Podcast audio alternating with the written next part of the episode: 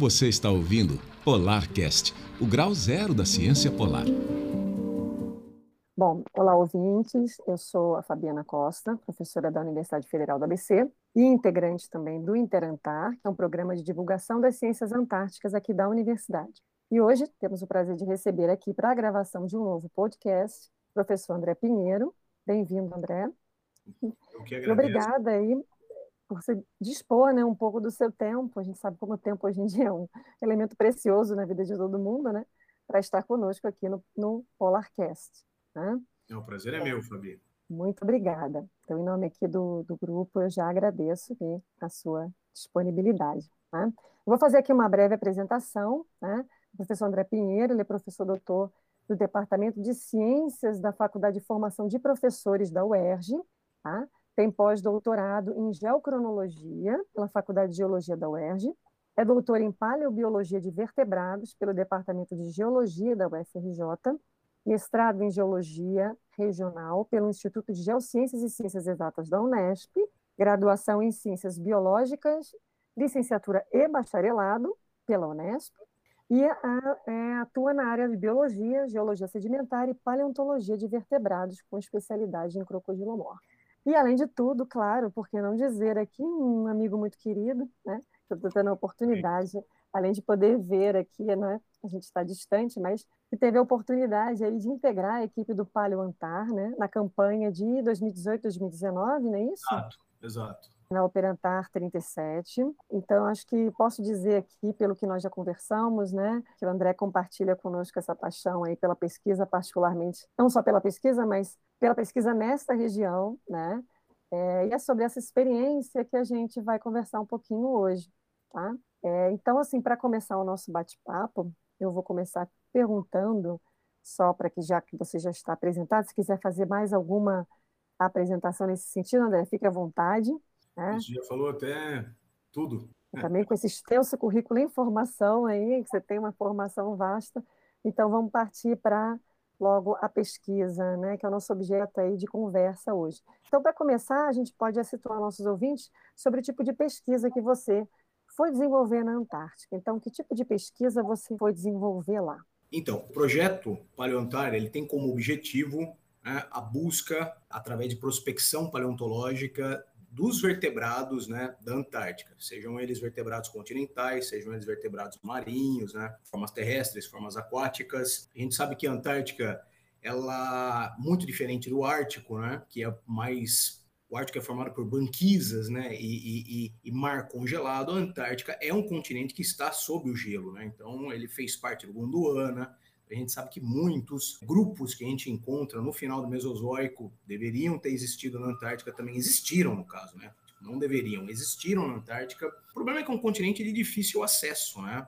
Ele é de difícil acesso, tá? Tem as condições aí mais severas, né, de todos os continentes da Terra mas além de, das riquezas minerais, além de todo o potencial de gás e óleo, ele também tem muitos depósitos fossilíferos. Então, o Paleoantar, que é um projeto coordenado pelo professor pesquisador Alexander Kellner, que é diretor do Museu Nacional, ele tem essa proposta, né, a busca de vertebrados na Antártica, e além disso, também fazer estudos de prospecção geológica, então a gente descreve ali quando dá, a gente faz ali análises de perfis de empilhamento de rocha, de afloramentos, para tentar entender também como é que aquelas sequências, né, que tipo de paleoambientes elas refletem no caso, como é que esses paleoambientes se sucederam no tempo. É um estudo também não só por encontrar pura e simplesmente vertebrados, mas tentar né, entender o contexto né, de vida desses vertebrados no tempo. Né? A gente está lidando as exposições que a gente estava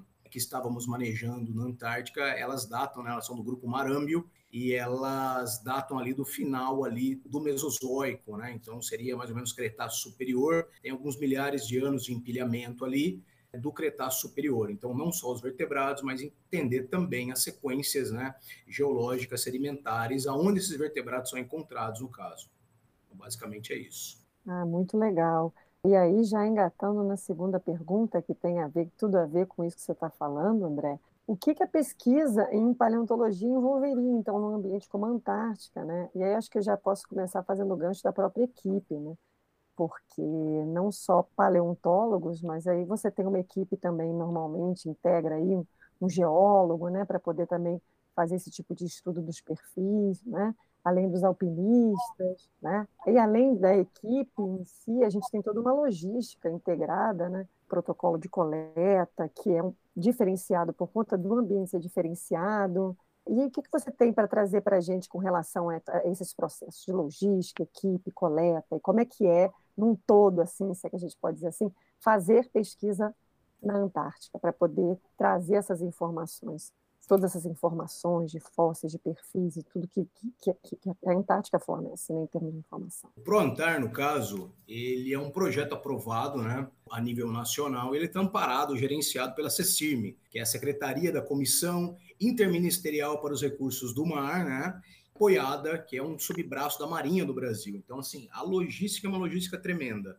Né? Acredito eu que sem todo esse apoio da Marinha, dessa secretaria especial, virtualmente impossível é, fazer uma pesquisa dessa natureza, porque envolve muitas etapas, vários mecanismos né, de acionamento para a gente chegar na Antártica, uma equipe também bastante qualificada. No caso, né, nessa Operantar 37 que a gente foi, de 2018 para 2019, estávamos em duas equipes. Né?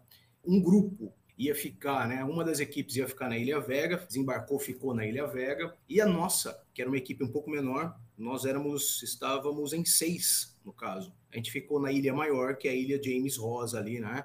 Estávamos ali no, mais ou menos no paralelo 70, 75, lá embaixo. Então, mais ao sul até da onde fica a base brasileira de Comandante Ferraz. A gente passou pela base brasileira e descemos. Mas a logística é uma logística bastante complexa, no caso, né? Então a gente foi até Punta Arenas, porque o projeto, né, o ProAntar e até a CECIME, ela tem um contrato de cooperação também com o Chile, né? Então a Marinha do Chile a Marinha Brasileira conversam, eles são um apoio o outro, então a gente vai com o apoio logístico da Marinha do Chile também. Então a gente chega em Punta Arenas, tem que esperar a chamada janela de tempo, né, as condições de tempo ficarem estáveis, ficarem favoráveis para que a gente voe, né, para não ter condições aí de turbulência, para não ter muita neve, muito vento. Então, quando essa janela ocorre, né, a gente fica de prontidão, é avisado é, mais ou menos em cima da hora, tem duas horas para pegar todo o equipamento, né, e, e, e, e já ir para já ir para o aeroporto. Aí a gente pega, né, um, um, um, avião não é muito, não, não é tão adaptado para passageiros, é mais para carga, né? Então a gente pegou um, um, um, Hércules ali e fomos, a gente desce numa base chilena.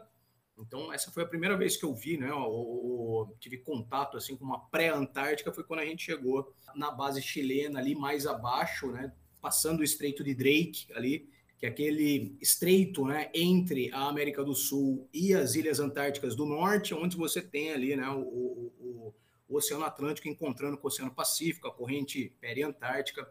Aí de lá, né, a gente pegou o nosso equipamento, fomos é, de, de bote até o navio. você chega no navio, acho que a Fabi também né, aconteceu coisa similar com você, né, Fabi? Uhum, Daí a gente fomos lá para o navio de operações, é, navio de apoio oceanográfico. O seu, a diferença que... só que a gente, a gente não foi de Hércules, a gente voltou de Hércules, a gente foi de navio. O meu foi o inverso, a gente foi de Hércules e voltou de navio. Ah, é, vocês fizeram o inverso, então. Isso Exato, a gente fez o inverso. Isso. Foi, né? Eu nem vi nada, né? Porque, cara, não tinha nem janela direito, aquele Hércules ali. Não, é, exatamente, coisa de filme, né? Coisa de comandos, assim, né? Você pega ali um, uma barulheira, assim, aquela coisa, sabe? é, bem de filme mesmo. Quando eu saí do avião aqui, foi aquele choque, né? Falei, caramba, tô na Antártica. E aí já tava nas ilhas do norte da Antártica, aí você já vê já tudo meio que tudo meio que branquinho, né? A neve ali toda, né? Tava nevando um pouquinho. Aí a gente pega o equipamento, toma um cafezinho, pega ali o bote, vai direto lá pro, pro, pro navio de pesquisa, pro navio de apoio, que no caso é o H-44 Ari Rongel, Cara, é um navio que você fica um, um tempo lá dentro, você começa até a se afeiçoar por ele, né? Verdade. Vira até uma, vira até uma entidade imaterial afetiva o negócio, né? E, e, feliz ou infelizmente, né? Infelizmente porque você se apega ao navio, você acha muito bacana, mas era um navio já que já estava ficando meio velho, hoje ele já se aposentou, né? Já está já está aposentado o navio, mas ele foi um navio bastante, bastante emblemático para as operações antárticas, né? Ele levou muitos grupos de brasileiro né, indo e voltando para a Antártica fazer pesquisa. Aí no nosso caso, a gente ficou, demoramos 10 dias para descer, né? passamos pela base é, brasileira, que estava se recuperando, estava né? sendo reconstruída, ainda não estava finalizada a nova base de comandante Ferraz. Infelizmente quis descer, não pudemos descer, só passamos ali pela Baía do Almirantado, ali, né? eu vi a base brasileira de longe, mas como o cronograma estava apertado, a gente até pediu né, para o comandante do navio, mas não tivemos sucesso nessa, nesse pedido. E aí a gente seguiu. Chega lá perto lá do, do, do, do mar de Weddell, né? O que acontece também é que você tem que esperar uma outra janela de tempo e daí vai sair. O tempo manda. O tempo exatamente, manda exatamente. Se, tiver, se ficar uma semana de tempo instável, chuva, é, neve no caso, né? Muita neve, muito vento, você fica parado. Porque tem que abastecer os helicópteros, né? Os helicópteros esquilo que levam lá o, o, o equipamento pessoal, né? Do navio até a Antártica propriamente dita, né? Gente você tem que passar por aquele mar congelado ali, né? Pelo aquele mar. É um mar congelado, mar de Weddell. Então você tem que sobrevoar o mar de Weddell para deixar o equipamento e o pessoal, no caso. E não pode nevar, porque não pode entrar água, tanque de combustível do helicóptero. Então você tem que esperar um dia sem muito vento, sem neve. É, é aquilo, eles avisam, é, toque, é correria no navio, todo mundo pegando as coisas. Olha, temos uma janela de tempo estável, aquela correria toda lá, já todo mundo já fica em prontidão, apostos, prepara as coisas, já fica tudo meio que fica tudo meio que em mãos entre aspas no caso e a gente vai.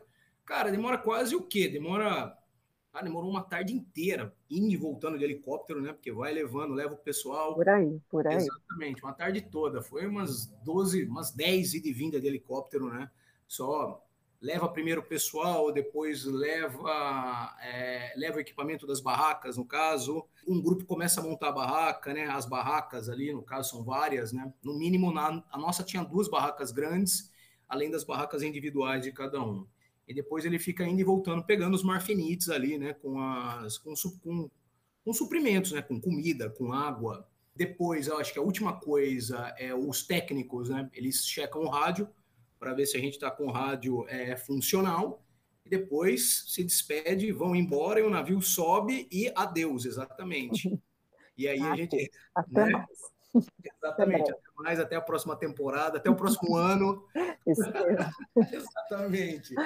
É por então, assim, aí. é uma sensação, é uma sensação, é uma sensação interessante, porque é, você está sozinho agora, sabe? Você tem que se virar ali, tem que confiar naquele pessoal.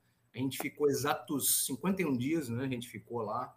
Então, assim, só via a cara dos, dos cinco. Então, durante 50 dias só via cinco mesmas pessoas, não vi mais ninguém diferente além dos cinco que estavam comigo, né? E não, não, não tem como, né? Claro que de vez em quando até rola discussão, né? Ah. Mas, exato. Mas não tem como. Você se apega a essa galera também, né? Porque se você precisar de ajuda, é só eles que você pode contar e vice-versa, né? Uhum. Então, assim, forma-se uma grande irmandade, pelo menos nesse, nesse, nesse período, né? Todo mundo fica muito próximo, né? Você só tem eles para contar, né? E aí a gente tava, a equipe nossa que ficou na ilha de James Ross era formada por, por mim e mais dois pesquisadores, Arthur Brum e Rodrigo Gesta Figueiredo. Além de nós três, né, que era a equipe de pesquisa, a gente tinha o Deni Moraes, que era o, que era o alpinista, então ele é responsável também por toda por Uma toda figura a parte muito importante, né? Exatamente. O alpinista funciona como ele, ele que ele que dá o aval para a logística, né? Então a gente combina onde a gente vai e tudo, mas é ele que faz a interpretação do clima, do tempo, das condições, vamos dizer assim, das condições abióticas do terreno, né? Para a gente se deslocar. Também é um cara extremamente competente e versado em primeiros socorros, né? Se tiver algum problema de saúde, é ele que vai é ele que vai fazer ali a, as intervenções, pelo menos preliminares no caso, e depois dois, dois militares que estavam com a gente, o Loreto e o Valiant. Então, assim, eles estavam eles estavam treinando e dando né, o suporte necessário para a gente lá na, na, durante essas nossas incursões de pesquisa. Um fato interessante que aconteceu com a gente, não sei se aconteceu contigo, Fabi, a gente ia levar um triciclo, né? Por problemas de peso no triciclo, o, o, o, helicóptero ele teria que se deslocar mais para chegar no nosso ponto do que em Vega, eles fizeram um cálculo de combustível, como você leva o triciclo na rede, né, do helicóptero. Pendurado, literalmente. Exatamente, pendurado no helicóptero. Como a Ilha Vega. E, e, e, aí, né? Você tem carga no helicóptero, ele consome mais, é, mais combustível. Como a Ilha uhum. Vega estava mais próxima, eles fizeram o cálculo e dava para eles irem e voltar com um tanque do helicóptero levando um triciclo. No nosso caso, cara, daria para levar o triciclo, só que o helicóptero não voltava mais com o tanque. Nossa, caramba! Então o que aconteceu é que, cara, a, a, a Ilha Vega, ela é muito pequena perto de James Ross, né? James Ross é muito maior. Mas os caras ainda estavam com um triciclo em Vega. E a Nossa, gente. Faz diferença. É, muita diferença. Você não tem ideia. Cara, tem disse que a gente andava 20 quilômetros a pé, é. Com mochila cheia de amostra, com martelo, sabe? Eram dias inteiros andando, subindo e descendo, chegava exausto, assim, sabe? Um triciclo. Quer dizer que vocês ficaram sem essa estrutura, então, para deslocamento. Sem triciclo. Porque a gente teve que fazer, porque a gente teve que fazer uma, uma logística do ponto certo onde ficar ali, né? Uhum. Aí a uhum. gente ficou próximo de algumas bases que já tinham sido é, é, que já tinham sido bases em outras operações anteriores. Mas, no entanto, cara, eu não sei o que aconteceu, se eu acho que o navio estava um pouco mais afastado, justamente por causa da, da, da sabe, dos growlers e dos, e dos fragmentos de iceberg ali perto do mar de Weller, não deu para se aproximar muito. Então os caras fizeram um cálculo falando, cara, se a gente for levar um triciclo para lá, o tanque do helicóptero não vai aguentar ir de volta. E aí eles chegaram para a gente e falaram assim, cara, infelizmente vocês vão sem triciclo, tivemos que deixar o triciclo no navio e ficamos a pé. Então a nossa logística foi essa. A gente montou uma mega barraca, que é a Polar Heaven, né? Que é a uhum. barraca de convivência, tudo. Aí dentro da Polar Heaven é uma sala de estar e cozinha, né? Sala de estar, cozinha. É, conjugado, né? Conjugado, exatamente. Aí a gente colocou um fogãozinho, colocamos umas cadeiras armáveis, umas mesinhas armáveis, né? Uhum. Fizemos uma mini dispensa. Então, esse era o nosso espaço de reunião para jantar, para tomar café da manhã, almoçar. A gente nunca almoçava, porque a gente estava sempre lá fora. Também à noite, né? Enquanto o pessoal fazia comida, a gente já começava já a embalar fóssil, anotar os fósseis, as amostras, né? Fazer as anotações dos cadernos de campo, tudo. E a outra barraca era uma barraca que a gente chamava, que a gente chama de Jabuti, a Jabuti, uhum. que era uma barraca onde ficava o banheiro. É muito engraçado que era um banheirinho, é, é um banheiro portátil, né? Um banheiro todo pequenininho, portátil, e tinha essa, tinha essa privada portátil e também era a barraca que a gente deixava, que era o depósito, né, de peças sobressalentes e de tudo que a gente ia coletando durante os dias lá na Antártica. Então a gente tinha essas duas barracas, né, a Polar Heaven, que ela parecia um, um semicilindro assim, e a Jabuti, que parecia um casco de tartaruga mesmo. Uhum. E depois as, as, as seis barraquinhas individuais ali, né, as seis barraquinhas individuais de cada um, que quando dava mais ou menos meia-noite, uma da manhã, a gente antecipava, cada um ia dormir, acordava no outro dia, se reunia na Polar Heaven, fazia logística e saía, né? Então, assim, diferente do pessoal que ficou dando rolezinho de, de, de, de, de triciclo, a gente teve que andar realmente, assim, sabe? Vamos dizer, longas distâncias, vamos dizer, né? Teve dia que a gente calculou, a gente chegou a andar 21 quilômetros, assim, né? E o terreno é acidentado, né? então você passa por arroio, passa por, passa por córrego de degelo, passa por morrote, subida, descida, né? Uhum. Quanto mais você vai andando e vai pegando a amostra, você vai ficando cada vez mais pesado, né? Então, tipo assim, você vai andando mais, você vai coletando, a sua mochila vai ficando cheia de amostras, sabe? E aí o, o dia vai passando e é difícil você ver o dia passar, porque a gente vai sempre no verão, justamente porque, porque no verão as rochas, né, elas estão expostas, uhum. é justamente o que a gente precisa, né? No inverno, se você não tiver o equipamento de perfuração, você não acessa o que está embaixo do gelo, né?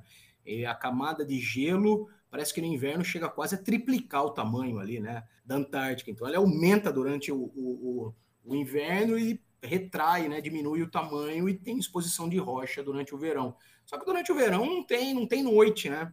Um sol não se põe, você não vê, você não, você não consegue acompanhar o cair da tarde, né? Tipo, a transição tarde-noite, você não tem isso. De repente, assim, o alpinista, a gente fica entretido, né? Buscando os fósseis, fazendo prospecção, não sei o quê. Aí chega uma hora que o, que o alpinista vira e fala, gente, vamos embora, que são quase sete horas. E você olha, o tempo tá claro, parece que você tá, parece que quatro horas da tarde. Já são quase sete. Aí a hora que você chega na barraca de novo, já é quase nove da noite. Cara, assim, numa iluminação, numa luminosidade de 5 da tarde. E aí, até se acabar de jantar tudo, você vai ver no relógio, já é meia-noite e meia. Aí você olha para o céu, é um céu de 6 da tarde. Ele parece que vai se pôr, ainda está extremamente iluminado. Exatamente, o sol dá uma baixada. Baixa, exatamente. Depois sobe. Meia-noite era céu de era céu de era céu de fim de tarde e depois volta de ficar mais iluminado ainda. Eu acho que isso foi o que eu mais senti, sabe? Eu sou eu sou um cara que gosta muito da noite, né? Trabalho bastante à noite. O fato de eu ficar 51 dias sem uma noite, sem um, um céu escurinho, cara, isso chega a ser chega a ser sentido, bastante sentido, né? E o fato também da gente, por a gente estar tá com água, né, racionada, é aquilo, né? Todo mundo pergunta como é que a gente fazia, né? A, a limpeza né? a higiene pessoal. Nossa higiene pessoal era mais ou menos a seco, né? A gente fazia com. Você também deve ter feito isso, né? Ah, sim, não tem como. Não, não tem existe como. banho todo dia, existe banho quando dá. Quando... Ah, quando, vocês tomaram, a gente não tomou um banho, Fabi. Foram 51 dias sem banho, sem água, sem água sobre o corpo, assim, sabe, correndo, sem água corrente no corpo. Foi só lencinho umedecido e, e talco, né? Lencinho umedecido, talco, um desodorantezinho ali para dar uma para dar um plus ali no, no, no, odor e só, cara. Cheguei depois de 51 dias sem banho, quando a gente voltou para o navio, ainda tinha uma tava com um problema de dessalinização de água lá também, eles estavam racionando a água no navio, estavam pedindo para o pessoal tomar banhos rápidos, né? E aí tinha uma fila. Cara, eu já tinha até desacostumado a tomar banho, meu. Aí eu até falei, ah, eu sou o último a tomar banho, cara. Parecia que eu não precisava mais tomar banho, eu já tinha desacostumado com já banho. tinha se adaptado para não tomar banho, né? Exatamente, então... com uma crosta, uma crosta eterna, assim, sabe? De, de, de, de, uma capa impermeável sobre a pele, sabe? Parece que aquilo já é suficiente. É muito interessante essas coisas. Então, essa é uma logística bastante complicada, né? É que envolve, envolve é, é, vários órgãos, né? É, envolve o exército, envolve vários países, envolve avião, envolve bote, envolve navio, helicóptero. Então, assim, é uma coisa extremamente é, é, é, complexa, cara, né? E que tem que ser aproveitada da melhor forma possível. Exatamente, né? Porque é com recursos da União, né? Então a gente tem que fazer jus a toda essa, toda essa, todo esse investimento, né? Que é um investimento na ciência, no caso, né? Ciência. A Antártica ela, ela, ela, ela é um território dedicado né, à, à, à pesquisa, no caso, é um continente neutro, né, um continente é, pacífico para fins científicos até então. Né? O Tratado da Antártica ele vai ser revisto em, em 2048. Né? Então, em 2048, a gente não sabe o que, que vai acontecer com a Antártica. Né? Não, a gente não sabe, o mundo está bastante complicado nos últimos anos, a gente não sabe como é que vai ser a distribuição de recursos até 2048, se precisaremos da água na Antártica, o maior depósito de água doce do mundo é na Antártica, né? Então, assim, conversei com muito, conversei com muitos pesquisadores, conversei com muitos militares envolvidos, né, no, no, no na CECIM, e eles me disseram que tem muita gente acha que o tratado pode ser assinado, ele pode ser, ele pode ser renovado por mais 50 anos, mas tem muita gente que acha que não, que não vai ser. E aí, se o Tratado da Antártica não for renovado, a Antártica vai ter vai, reuniões intermináveis para ver como que cada país, né? A Antártica é dividida como se fosse um, um, uma forma de pizza, né?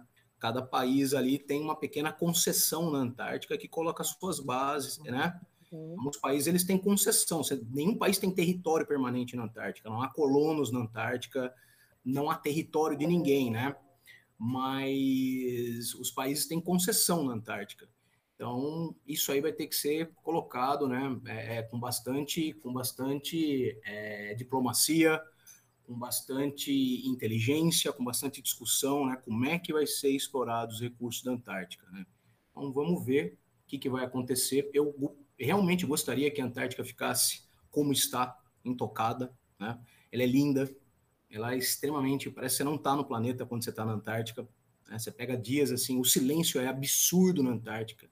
Eu acho que é o silêncio é puro, o silêncio mais total. Né? Quando a gente desligava o gerador para dormir, cara, você não ouvia literalmente nada, nada. O silêncio até assim chega a ser perturbador, mais puro que eu peguei o silêncio. Então assim, tirando a foca de Weddell, que de vez em quando dá as caras, os pinguins imperador que não estavam nem lá do nosso lado e os 30 réis que começam a aparecer lá em janeiro, você não vê forma viva lá, cara.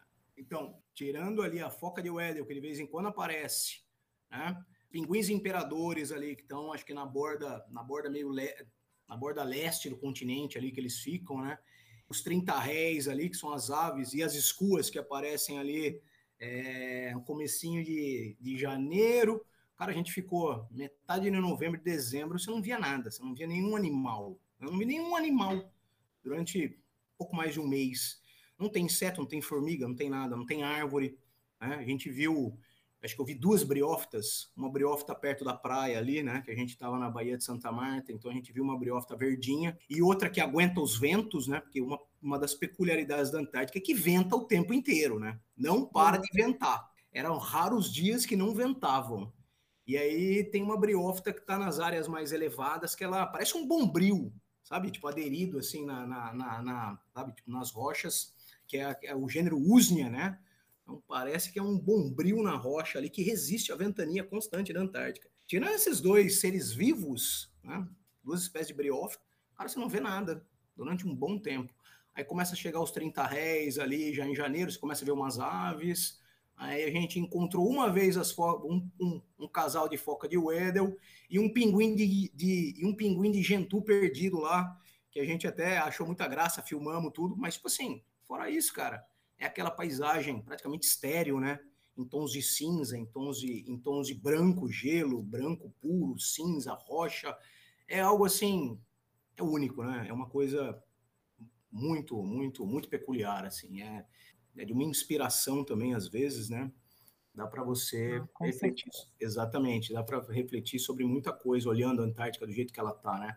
Gostaríamos, então, eu, eu pessoalmente gostaria que o tratado fosse renovado para que as pesquisas também continuem, né? Para que a gente tenha esse, esse celeiro natural preservado, né? Que ainda vai dar, assim, a ciência lá, ela está no começo, né? A gente nem chegou ainda nas partes mais, tirando algumas bases ali, mais ao sul, né? Base Amundsen Scott, Vostok, Davis, ali das aquelas bases mais de baixo, cara. Você tem mais de dois quilômetros de capa de gelo até você chegar à superfície mesmo, né? Do continente, no caso, né? Então, assim, cara, é uma coisa, é, é algo que vai garantir pesquisas e vai garantir informações e vai garantir recursos, vai garantir, assim, pode ser uma garantia da sobrevida na Terra, enquanto a gente ainda não resolve os problemas imediatos. A Antártica pode ser até uma salvação da humanidade em termos de tudo que ela pode proporcionar de conhecimento e de recursos, né, se extraídos de forma consciente, equilibrada, balanceada, no caso.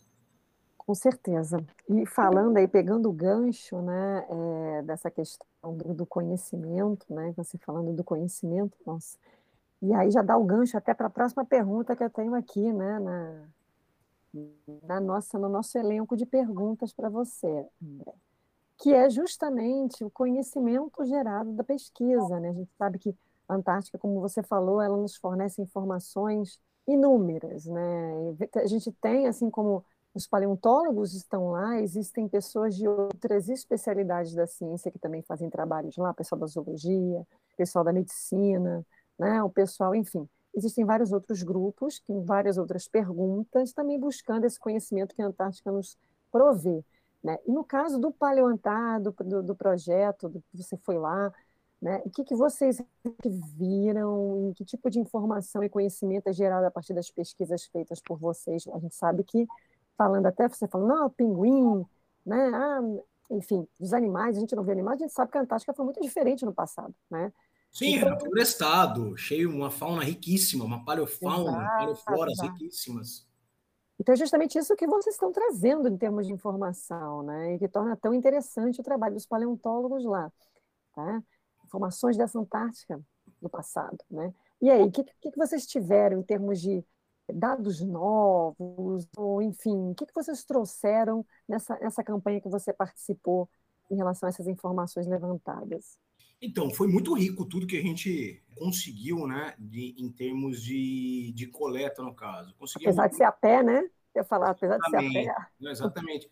Mas, cara, a gente era uma equipe assim formada por pessoas extremamente entusiastas e apaixonadas pelo que estava fazendo. Faz muita diferença. Exatamente. Então, assim, cara, a gente queria sair até com um tempo ruim. A gente, às vezes, até se arriscava e o, o, o alpinista tinha que segurar a gente, porque se deixasse, a gente saía embaixo de tempestade de neve ali para ir atrás de fóssil, no caso.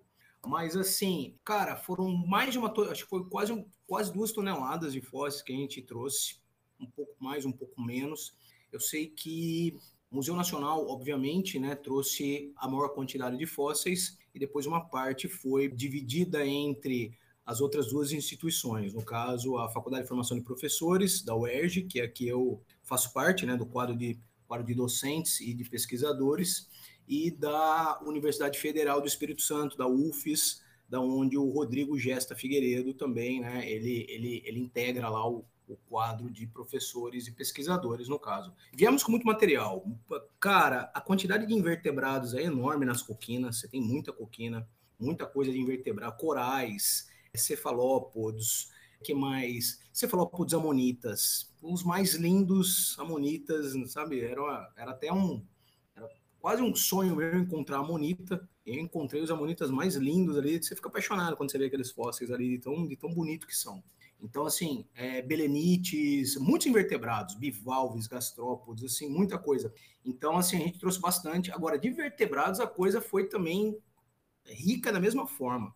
A gente encontrou peixes, encontramos muito dente de mosasauro, vértebra de tubarão, encontramos ali é, elasmossauros também, né? Saiu uma pesquisa nossa aí, umas vértebras de elasmossaurídeo que a gente achou, que o Arthur foi o capitaneou o, o, o trabalho, né? Então, os trabalhos estão saindo, né? Eles estão gradativamente sendo publicados agora. Encontramos também o que a gente acha que são aves também, é, lacertílios, né? Encontramos lagartos, tudo. Eu acredito que a gente tem um crocodiliano também, restos de um restos de um crocodiliano. Então, assim, na parte de crocodilianos, que é a minha, que é a minha seara, vamos dizer assim, a Antártica ela é muito importante porque a gente vê com relação aos grupos modernos de crocodilianos, a gente tem Eusúquia, né, que é o grupo mais recente de crocodilianos.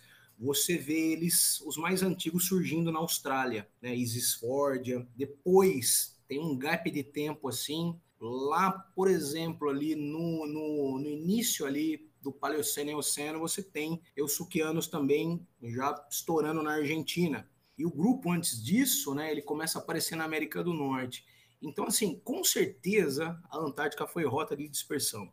Para o conhecimento das linhagens modernas, em falando de crocodilianos, né, a hora que a gente começar a encontrar esses taxons que a gente acredita que estejam na Antártica, isso vai ser elucidativo em termos de paleobiogeografia, né? Será que eles surgiram realmente na Austrália e, né, ou na Antártica até e migraram em, em, em múltiplas levas dispersivas, né, para para a Antártica que estava tudo junto ali quando era Gondwana, né, e vi e depois uma leva migratória dispersiva mais tardia veio para a América do Sul. Como é que aconteceu, né, essa distribuição e o estabelecimento dessas famílias de Eusúquia, né, desses grupos modernos, essa radiação basal de animais?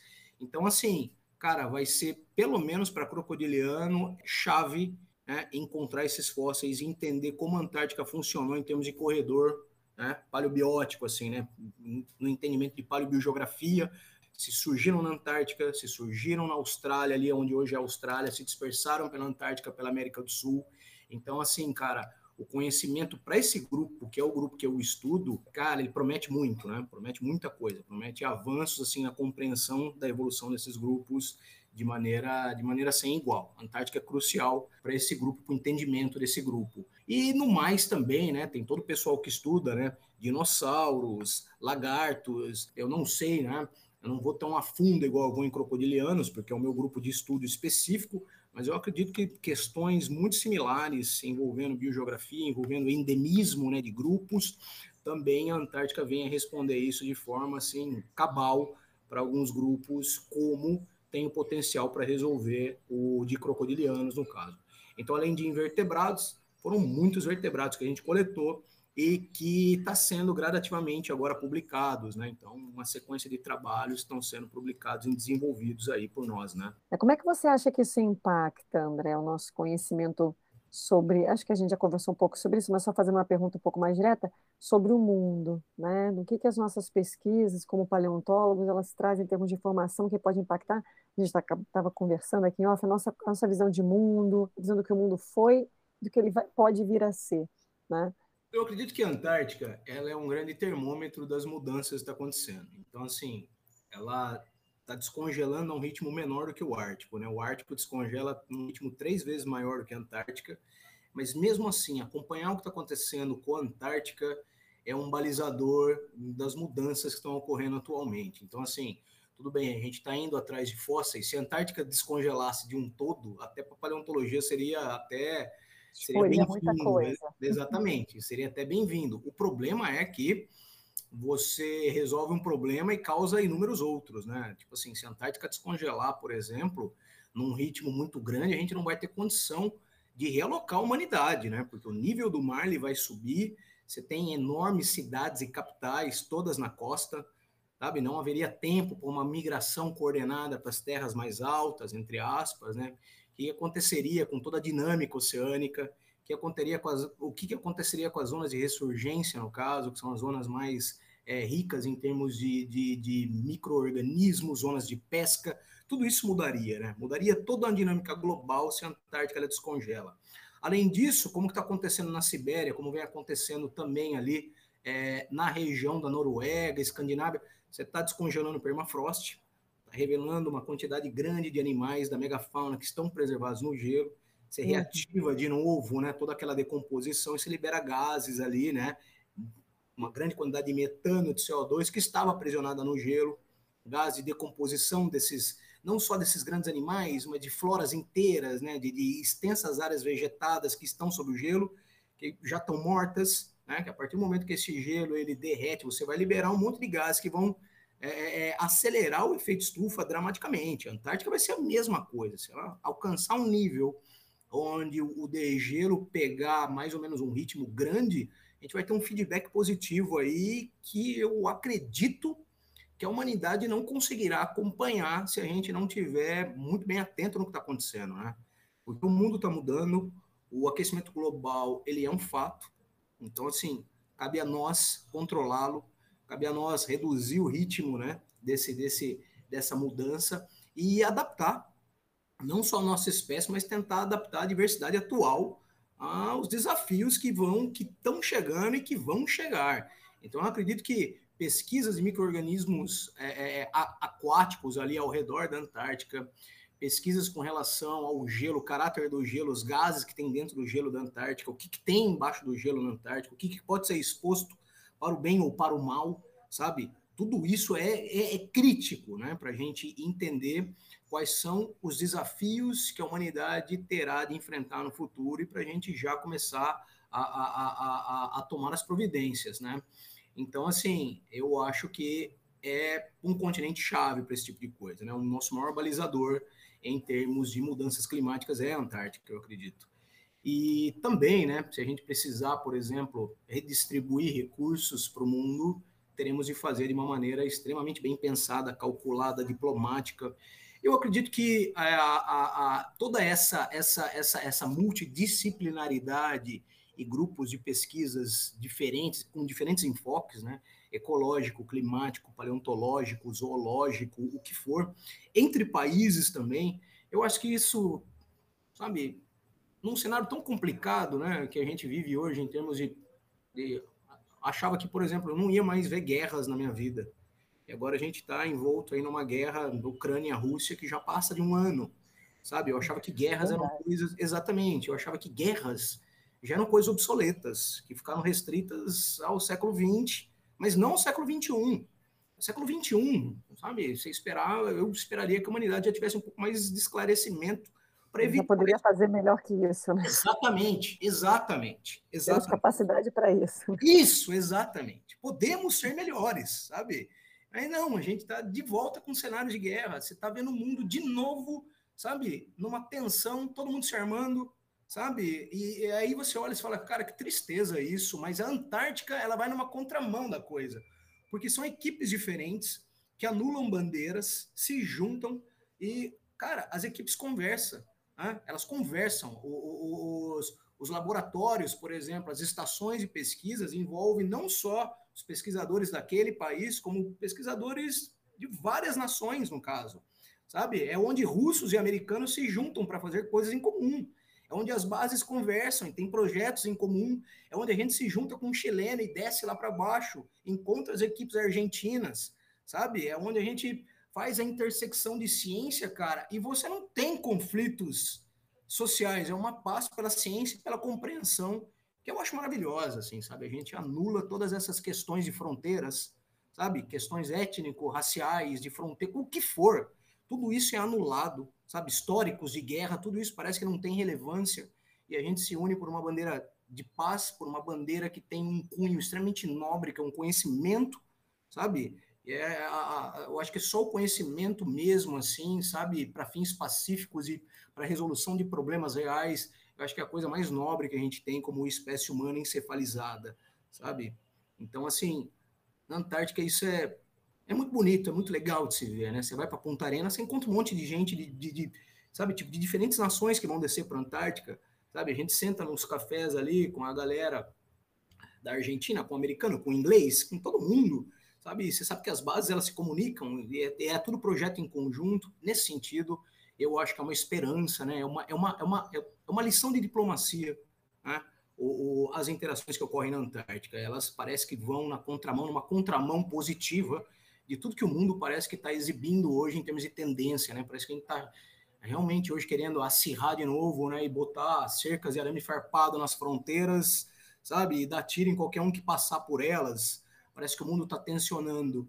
Mas quando você vai para a Antártica, você vê outra coisa, você vê uma cooperação, você vê o melhor que a espécie humana pode manifestar, né?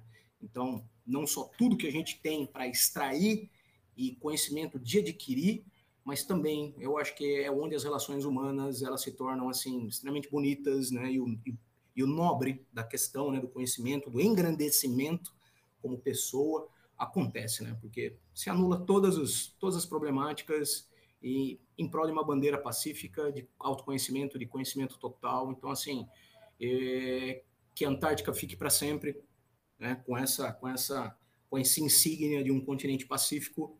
Parabéns é, é, é de, de científico e um potencial celeiro para tentar salvar, caso a humanidade realmente vá precisar de água ou de qualquer outro recurso que ela tenha é, armazenado ali, né, para que seja explorável no caso.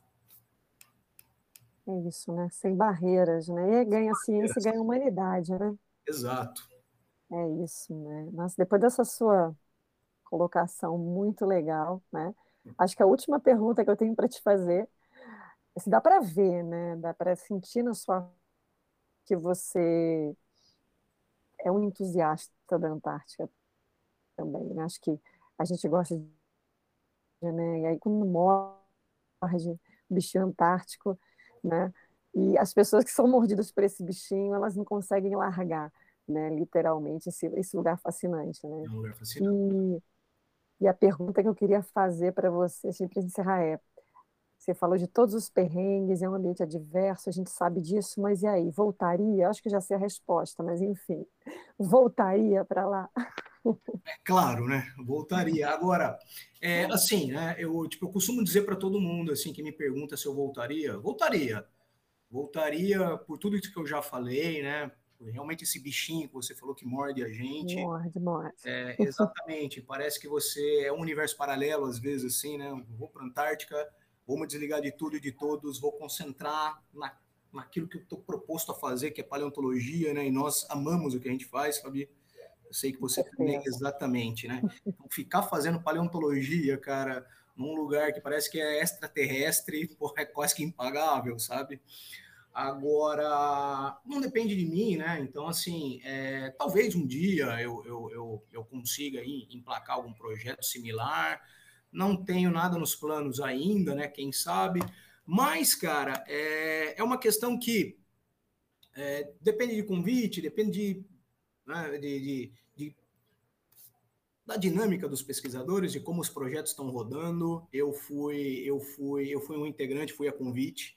Então, assim, nessas vísceras do, do, do, do, dos projetos e tudo, eu não, eu não, eu não, eu não, eu não me envolvo, vamos dizer assim. Então, obviamente, se eu for convidado para voltar, vai ser um enorme prazer. Eu volto com todo o prazer do mundo para fazer o meu melhor lá. Agora, se eu não voltar também, cara, não vou ficar frustrado, porque eu acho que a grande lição, assim, sabe, em termos dessas visões que eu passei um pouquinho aqui para vocês, né? É, essa experimentação eu, eu, tive já. Então, assim. Teve a sua experiência já, né? Exatamente. Então, Abriu assim, a cabeça. Né? Exatamente. Então, assim, a experiência em si, ela nunca mais vai ser a mesma, né? Eu posso reforçar, a gente pode ter reforços, né? Uhum. Mas posso dizer que já fui. Posso dizer que toda essa filosofia, toda essa compreensão, sabe, me foi adquirido. Então, assim, tenho a Antártica com muito carinho no meu coração e na minha memória. Se eu for convidado, irei com todo prazer, enquanto a minha vitalidade é, é, é permitir, né? Porque é muito. Exatamente, é muito duras as condições, né? Mas enquanto o meu organismo permitir, estarei disposto a, a, a voltar. Mas se isso nunca, mas se não acontecer mais também, desejo sorte, desejo ótimas experiências para todos aqueles que virão né, a, a, a, ter a mesma experiência que eu, né, para os pesquisadores do futuro que forem para lá, para as equipes. Eu espero que realmente a grande maioria dos pesquisadores tenha essa experiência, no caso, né, porque realmente não, não só engrandece pessoalmente, mas como você tem uma, uma visão de logística e de pesquisa é, maior, né? Integra muita coisa na cabeça, né? Você enxerga um mecanismo muito maior é, é, é, é arquitetado, né? Então, assim, eu acho que isso é muito bom para todo mundo, né? Então, se eu for ótimo, se eu não for, estou bem satisfeito, né? Vou, vou, ter, vou levar sempre comigo essa experiência que me marcou, né? E estamos aí. Espero que espero ser chamado. Se for ótimo, se não for também, agradeço o convite, né, de ter ido com carinho assim, agradeço todo mundo que participou comigo, quem me convidou, quem estava comigo e foi uma ótima aventura, uma ótima aventura de explorador, uma ótima oportunidade de paleontologia e de quebra, né, muitas reflexões também, né? Eu consegui fazer e acredito que me melhorou como ser humano e me deu uma perspectiva muito maior das coisas, né? Foi uma experiência engrandecedora. Com certeza, dá para sentir tudo isso na sua fala, muito bacana. Nossa, André, muito obrigada aí pela sua valiosa colaboração. Eu que te agradeço, Fabi, minha grande amiga, por esse convite. A gente que agradece muito, foi muito bacana ouvir tanto a sua experiência profissional quanto pessoal. Acho que é isso que a Antártica traz para a gente mesmo. Né? E agradecer as pessoas que nos ouvem, né? Pedir para que todos continuem ligados às novidades do site, nos futuros podcasts e fiquem ligados, porque novas informações sobre o continente gelado estão sempre sendo trazidas aqui. Entrevistas tão bacanas quanto essas que o André nos deu a oportunidade de ouvir. Muito obrigada mais uma vez e até a próxima. Eu que agradeço, Fabi. Beijos e abraços a todos que estão nos ouvindo. Obrigada, tchau. Tchau. Polar Cast o grau zero da ciência polar.